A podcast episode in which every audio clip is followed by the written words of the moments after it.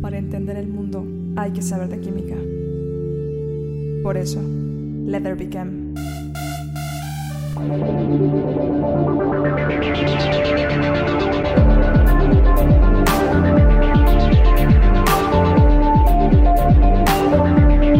Comenzamos.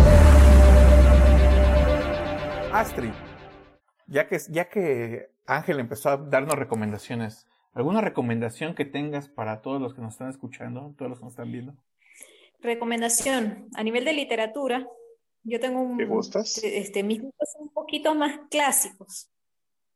Este, La Divina Comedia de Dante, ese es uno de mis libros favoritos. Y hace bastante tiempo recordé una, una charla que, que dio mi cotutor de tesis, junto con otros dos profesores sobre los trabajos de Galileo, utilizaron las referencias del libro para hacer los cálculos de la longitud de los círculos del infierno. Ah, caray. Eso fue una, fue una, fue una conferencia muy, muy, muy entretenida. Justo eso es a lo que me refiero. Como ahorita Astrid que nos, que nos enseña este, esta analogía de un libro clásico, La Divina Comedia, que yo también comparto, es un excelente ejemplar para leer. Cómo, cómo la ciencia puede llegar hasta allá. Y eso es lo que a la gente le gusta, ¿no? Que le digas, mira, vamos a calcular en base a lo que está descrito los, los anillos del infierno, que sabemos que es parte primordial de ese libro. Y eso es lo que a la gente le gusta escuchar, ¿eh? Cómo la ciencia se aplica de esa manera, a lo mejor fantástica, si. Oigan, pero, y estoy totalmente de acuerdo, pero fíjense que eh, cuando hablamos de divulgación, generalmente los divulgadores, eh, no sé, divulgarlo hacemos todo el mundo, divulgarlo abiertamente es lo que intentamos hacer. No sé si existe el concepto de divulgación profesional, no, no estoy tan, tan dentro de esto, pero siempre hay obstáculos. ¿Cuál es el principal obstáculo que creen que tiene la divulgación? ¿Tú qué piensas, Chris?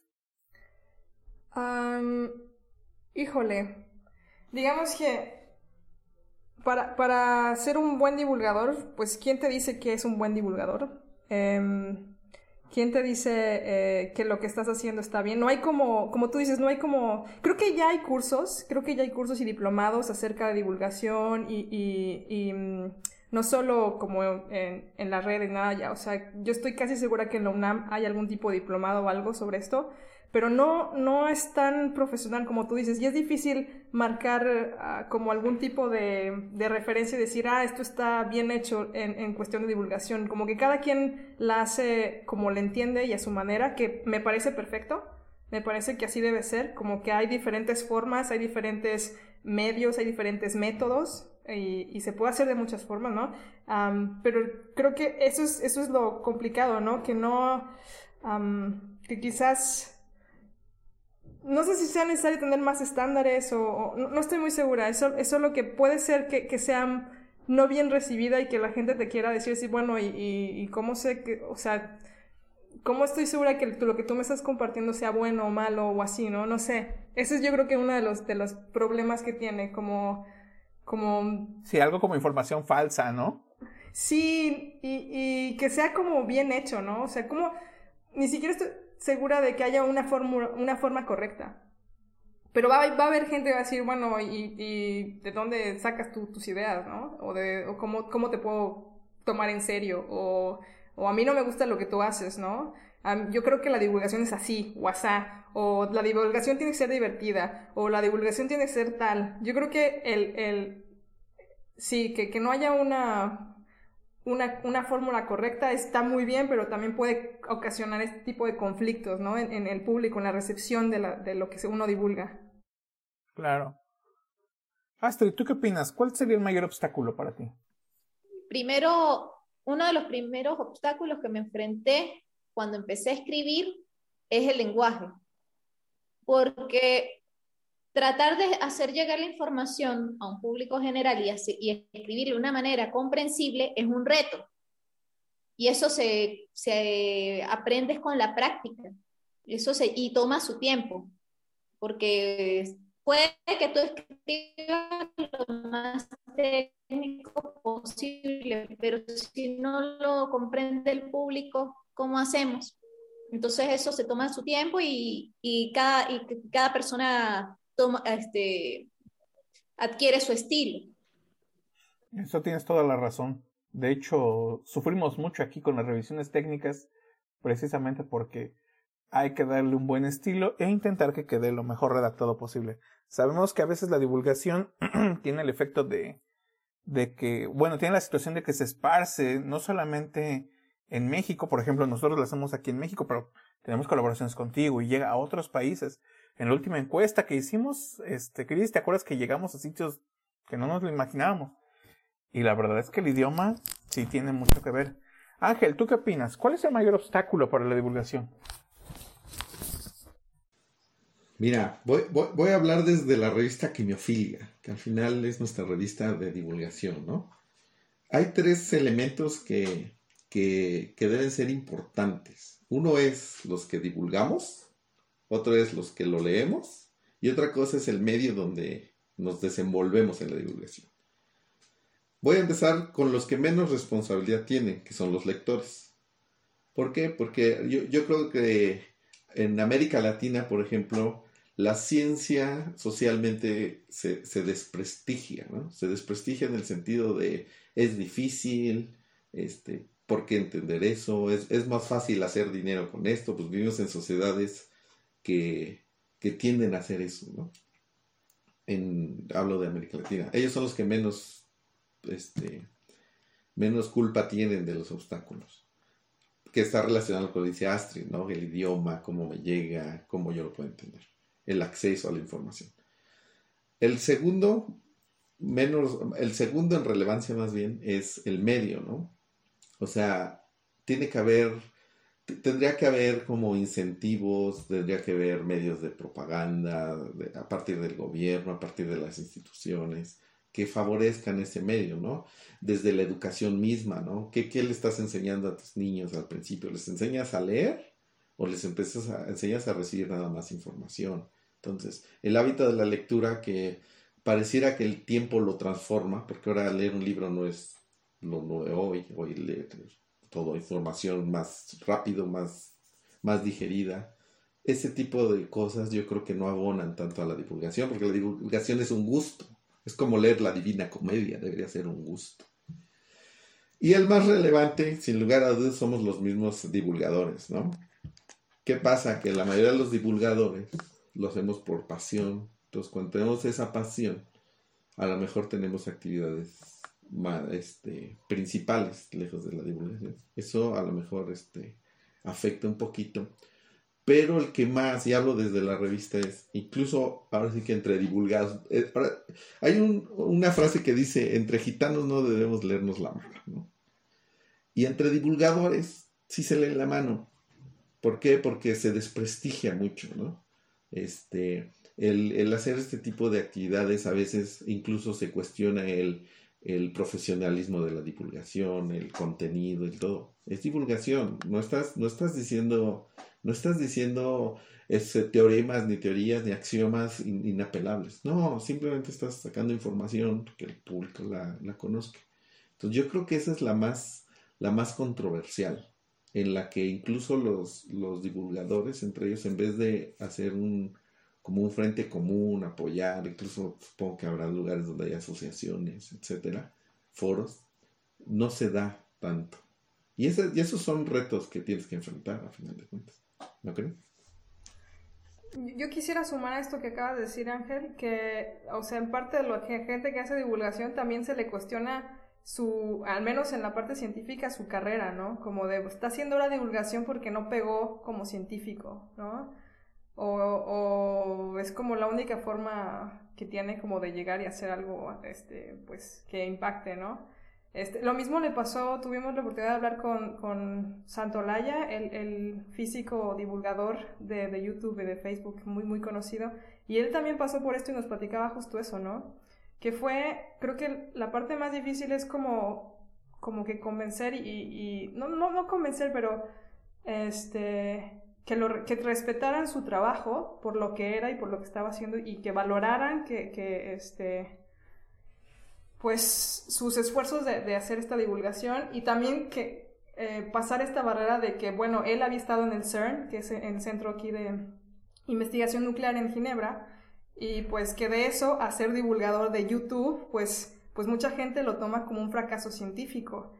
Y, y no, y lo que él decía es que hay gente que tiene que dedicarse a cada una de las partes. Un científico no puede hacer las dos, o es muy difícil que haga los dos bien, ¿no? Que haga su investigación y haga divulgación. Tiene que haber gente que solo se dedique a la divulgación y tiene que haber gente que solo se dedique a la investigación, ¿no? Que, que, y que las dos son altamente respetables. Entonces, Sí, yo creo que eso es, eso es también difícil, como, como que aceptar que también es, es, es algo importante de hacer, que es algo que, que, que, debe ser bien reconocido. Incluso como decía en, en el otro episodio domingo sobre el, chavo que le dijo, ay, pero pues, ¿por qué quieres tantas referencias? Y esto no es divulgación, no es como cualquier cosa, no. También hay formas correctas, hay que ser formal, hay que, hay que hacerlo bien y, y tener, tiene ciertos estándares, este, y, y que los toman en serio, ¿no? Ahora, ahora si le preguntas a Stephen Hawking, si le preguntas a Isaac Asimov y todos ellos, pues habrá que ver qué dicen, ¿no? Lo lograron en ambos áreas. Y, pero como sí dices, estándares altos, compromiso con la gente, con la información. Sí, yo estoy de acuerdo con ello también.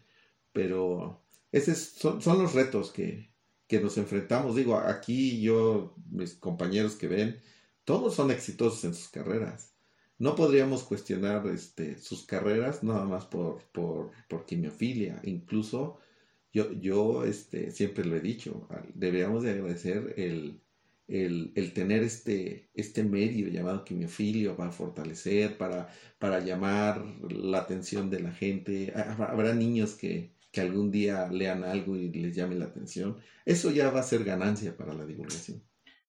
De hecho, en ese sentido, sí quisiera comentar la parte de la información. Eh, finalmente creo que eh, justo en esta época, 2019, lo que llevamos de 2021, eh, la información falsa, la propagación, por no decirlo divulgación, la propagación de información sin sustento, los antivacunas, los que piensan que les van a poner un chip en el brazo. Esa es, es nuestra, nuestro principal dolor ahora porque es información que de alguna manera va a cuentagotas, pero va a través de todo el espectro de comunicaciones. Puede ser desde las aplicaciones como WhatsApp, Instagram, YouTube, ok, ya hay muchísimas situaciones en las que hay un control, pero esa, esa propagación de información falsa es bien complicada y la verdad es de que eh, lo que sí les puedo decir es que ahora que he estado trabajando con Domingo muy de cerca con esta situación. El punto es que hay, la verificación de la información es, es complicada. En algún momento también, porque seamos honestos, esto, esto de la divulgación, si yo lo tuviera que colocar en medio de algo, tendría que ser entre la docencia y la investigación. Eh, es muy común que en docencia los chicos puedan ir a Wikipedia y saquen información. Y ahí la gran pregunta es, no es que Wikipedia esté mal, sino quién revisó la información. ¿Cómo saben mis, mis estudiantes que la información es correcta? ¿La revisaron? ¿O solamente porque alguien la puso ahí es correcta? Entonces, yo creo que también parte del, del, de la divulgación, como lo que estamos haciendo en este ejercicio, es comentarles que, indicarles que hay que hacer verificación de la información. No importa de dónde venga. Porque finalmente la duda es el principio de la ciencia, ¿no? Entonces, siempre hay que verificar esa información. No importa de dónde venga. Finalmente, trabajamos no en base a dogmas, sino en base a evidencias. Y yo creo que, desde mi punto de vista, ya y un tanto concluyendo lo que dicen, es eso, la, la información. ¿Quién, ¿A quién la dirige? ¿Hacia quién va dirigida? ¿A través de qué medio? nos está dando mucha guerra y ahora que tenemos todos estos medios, no solamente van a favor nuestro, sino también en contra. Astrid, no sé si quieres comentarnos algo más. Pues eh, lo de la parte de, lo que uno tiene que cuidarse muchísimo, además de revisar la información, es no caer en plagio. que ese es uno de los, de, como decir, los enemigos del investigador, del, del divulgador también. Y eso es una de las cosas que hay que, que, hay que minimizar. Sé que crear contenido original no es fácil, pero tampoco es imposible. Es que finalmente, mm, muchas veces, y esto lo decía Ángel, uno tiene que saber de, de otras cosas, no necesariamente tiene que ser trabajo original, y tiene razón. Pero no porque sea información tomada de otro lado no significa que no la puedas generar tú mismo para la divulgación. De hecho, sí, es una situación que hemos visto que está permeando en todos lados también. Bueno, la verdad es de que todavía hay un montón de preguntas sobre esta situación de la divulgación. No solamente qué cosas son buenas, qué cosas son malas, sino experiencias, anécdotas. Pero la verdad es que el tiempo ya se nos ha terminado. Entonces, la verdad es de que eh, yo creo que en una siguiente ocasión vamos a hacer más sobre divulgación, sobre este tema en particular, porque como que nos, nos, nos pica un poco la, la cosquillita. Pero de mientras, aquí la vamos a dejar. Tan solo les voy a recordar que estamos en... ¿Qué redes, Cristina? Estamos en Spotify, estamos en YouTube, estamos en en Apple Play o, y en Google Play. Bueno, todos los distribuidores de podcast, yo creo que estamos en todos ellos. Si no, revisen también, por favor, en, Facebook hay una publicación donde están todos los logos de, de, las plataformas en las que se sube este podcast. Y estamos domingos y miércoles a las 7 de la mañana, sale un nuevo episodio. Y este, y nada, ¿qué más? y que no, no se olviden de ir y conseguir la revista Quimiofilia vayan a la página de Quimiofilia y cómprenla. Vamos, estamos saliendo bimestralmente. No olviden que ahí estamos participando todos los que estamos en este panel, más todavía un equipo más grande que todavía aún no se encuentra en los podcasts, pero que de a poco los iremos invitando. Bueno, agradezco a todos ustedes, Ángel, Cristina, Astrid, no sé si quieren decir algo más para despedirnos. Muchas gracias por esta plática. Y este, pues vamos a seguir viéndonos, como dices, este, la divulgación es un proyecto, en, en este caso, que se llama Quimiofilia. Este, vamos a, darle oportunidad a este proyecto. Créanme que es eh, excelente calidad. Sí, que nos den un chance, que, que, nos sigan, que nos escuchen, que nos, que nos recomienden cosas o, algún tema de interés que de lo que quieran que, que hablemos. Estamos abiertos a, a, tocar todos los temas que, que crean que, que valen la pena tocar. Y nada, eh, gracias por el espacio. Bueno, a todos ustedes y a todos los que nos escuchan, muchas gracias y nos vemos en el siguiente episodio.